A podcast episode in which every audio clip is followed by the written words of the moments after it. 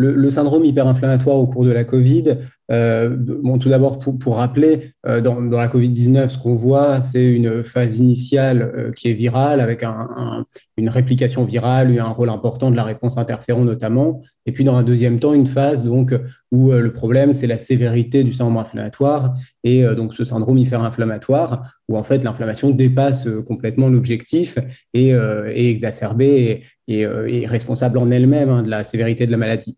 Euh, donc, sa particularité, moi, je, trouve je, la développe en cinq points hein, par rapport aux autres maladies euh, virales et infectieuses. En premier lieu, c'est très clairement son intensité. Euh, et donc le rôle primordial dans la gravité de la maladie, bien plus que le virus lui-même. Et ça, finalement, c'est beaucoup moins clair dans les autres maladies infectieuses et virales. Euh, il semblerait que ça soit un peu le cas dans les grippes extrêmement sévères, mais c'est beaucoup moins évident. Euh, dans, le Covid-19, à ma connaissance, euh, c'est une des, une des maladies infectieuses où le syndrome inflammatoire est le plus important et le plus problématique et le plus responsable de la gravité.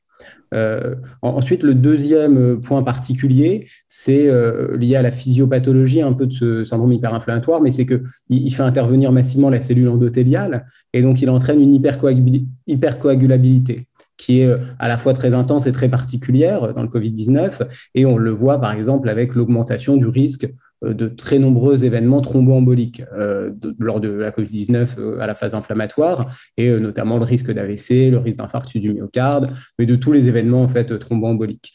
Euh, la troisième particularité, c'est vraiment la nécessité de le prendre en charge. Euh, ça découle hein, des deux premiers euh, points, mais c'est le cœur de la stratégie thérapeutique hein, d'un patient avec un Covid sévère, c'est qu'il faut des corticoïdes lors de cette phase inflammatoire. attention, je précise que ceux-ci, les corticoïdes, peuvent être délétères à la phase virale, hein, ils ne sont pas recommandés. En revanche, dès qu'on entre dans la phase hospitalière, la phase qui nécessite de l'oxygène, la phase où l'hyperinflammation est le problème, eh bien, ils sont indispensables. Et puis à ces corticoïdes s'ajoute euh, éventuellement une stratégie anti-inflammatoire ciblée, euh, dont, on parlera éventuellement euh, un peu plus tard. Le, quatrième point qui est particulier, c'est que ce syndrome hyperinflammatoire, il entraîne des atteintes spécifiques d'organes. Et ça, le Covid-19, on, le voit un peu dans d'autres pathologies, mais c'est très particulier à nouveau sur ce point. il y a des manifestations cutanées inflammatoires et notamment neurologiques on voit vraiment, lors de Covid-19, des encéphalites, des méningites, des myélites qui sont liés à l'hyperinflammation, très probablement beaucoup plus qu'au virus, des syndromes de Guillain-Barré. Euh, on, voit ça avec d'autres virus, mais c'est particulièrement marqué avec euh, le Covid-19. Et puis enfin, une de ses particularités, la cinquième, c'est que cette hyperinflammation, elle est tellement au cœur de Covid sévère qu'elle a une forme particulière chez l'enfant, qui est le syndrome inflammatoire multisystémique pédiatrique. Euh, qui ressemble à une maladie de Kawasaki. Euh, on, trouve quelques différences, hein, notamment ces enfants plus vieux, il y a moins de dilatation des coronaires, mais quand même dans ce syndrome, comme son nom l'indique, euh, le cœur du problème, c'est l'hyperinflammation. Alors, ce syndrome hyperinflammatoire et, l'inflammation des, Covid-19 sévères, il implique probablement toutes les voies de l'inflammation. En tout cas, il y a plusieurs voies qui sont bien décrites. Je vais, les aborder par le versant thérapeutique, hein, celui qui est pertinent. tout d'abord, euh, le, premier, euh, le premier traitement euh, de la maladie Covid, hein, ce qui est au cœur de la prise en charge, c'est les corticoïdes.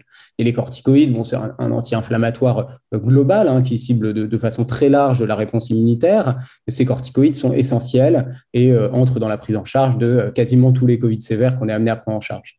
Ensuite, on a des stratégies anti-inflammatoires ciblées qui sont surtout utiles pour les patients les plus sévères parmi ces Covid sévères. Donc, notamment les patients euh, qui, euh, semblent évoluer euh, vers une forme réanimatoire ou qui sont déjà en réanimation.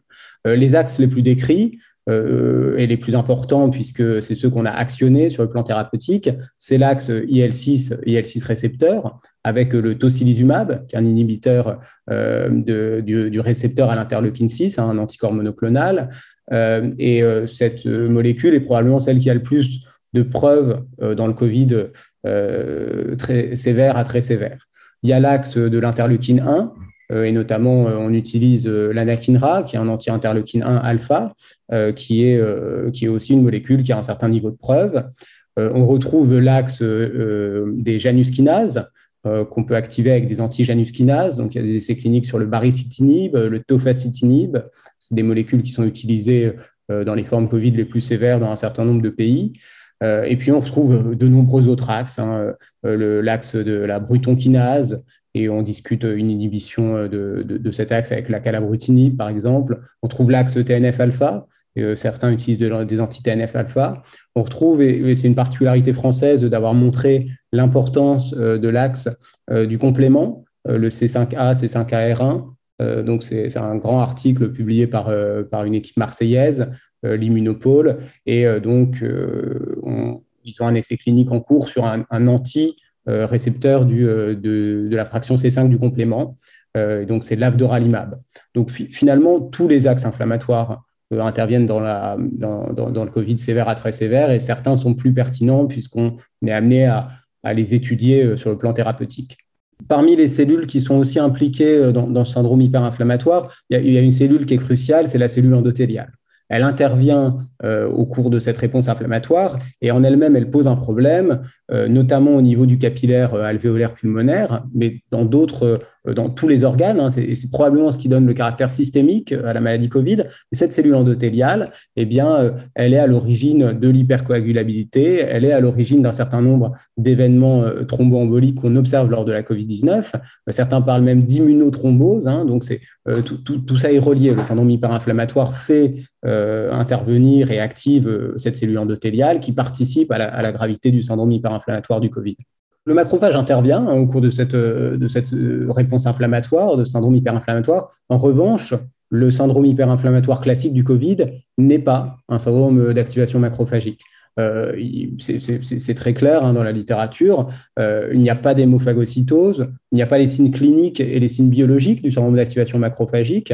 On peut retrouver des signes euh, communs hein, entre le syndrome hyperinflammatoire Covid et le syndrome d'activation macrophagique. C'est signes non spécifiques. Hein. On retrouve bien sûr une inflammation très importante.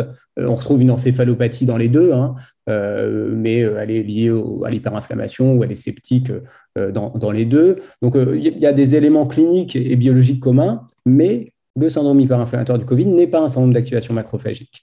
Euh, en, revanche, un certain nombre de patients, très rares patients, euh, développent un syndrome d'activation macrophagique après le Covid-19.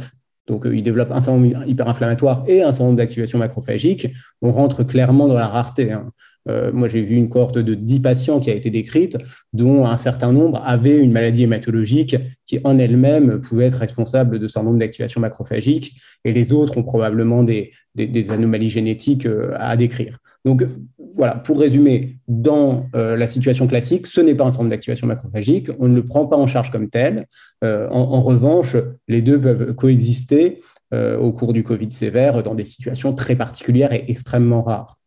Mon message principal, euh, c'est que le syndrome hyperinflammatoire au cours de la Covid, bah, c'est ce qui en fait totalement euh, la gravité, hein, beaucoup plus que le virus en lui-même finalement, euh, que c'est au cœur de la physiopathologie du Covid sévère, que c'est au cœur de la prise en charge, puisque en fait, ce qu'on prend en charge le plus actuellement chez les patients qui ont un Covid sévère, c'est ce syndrome hyperinflammatoire, notamment avec les corticoïdes, mais aussi avec d'autres stratégies ciblées dans les formes les plus sévères. Donc, euh, la gravité euh, de Covid-19 est liée au syndrome hyperinflammatoire.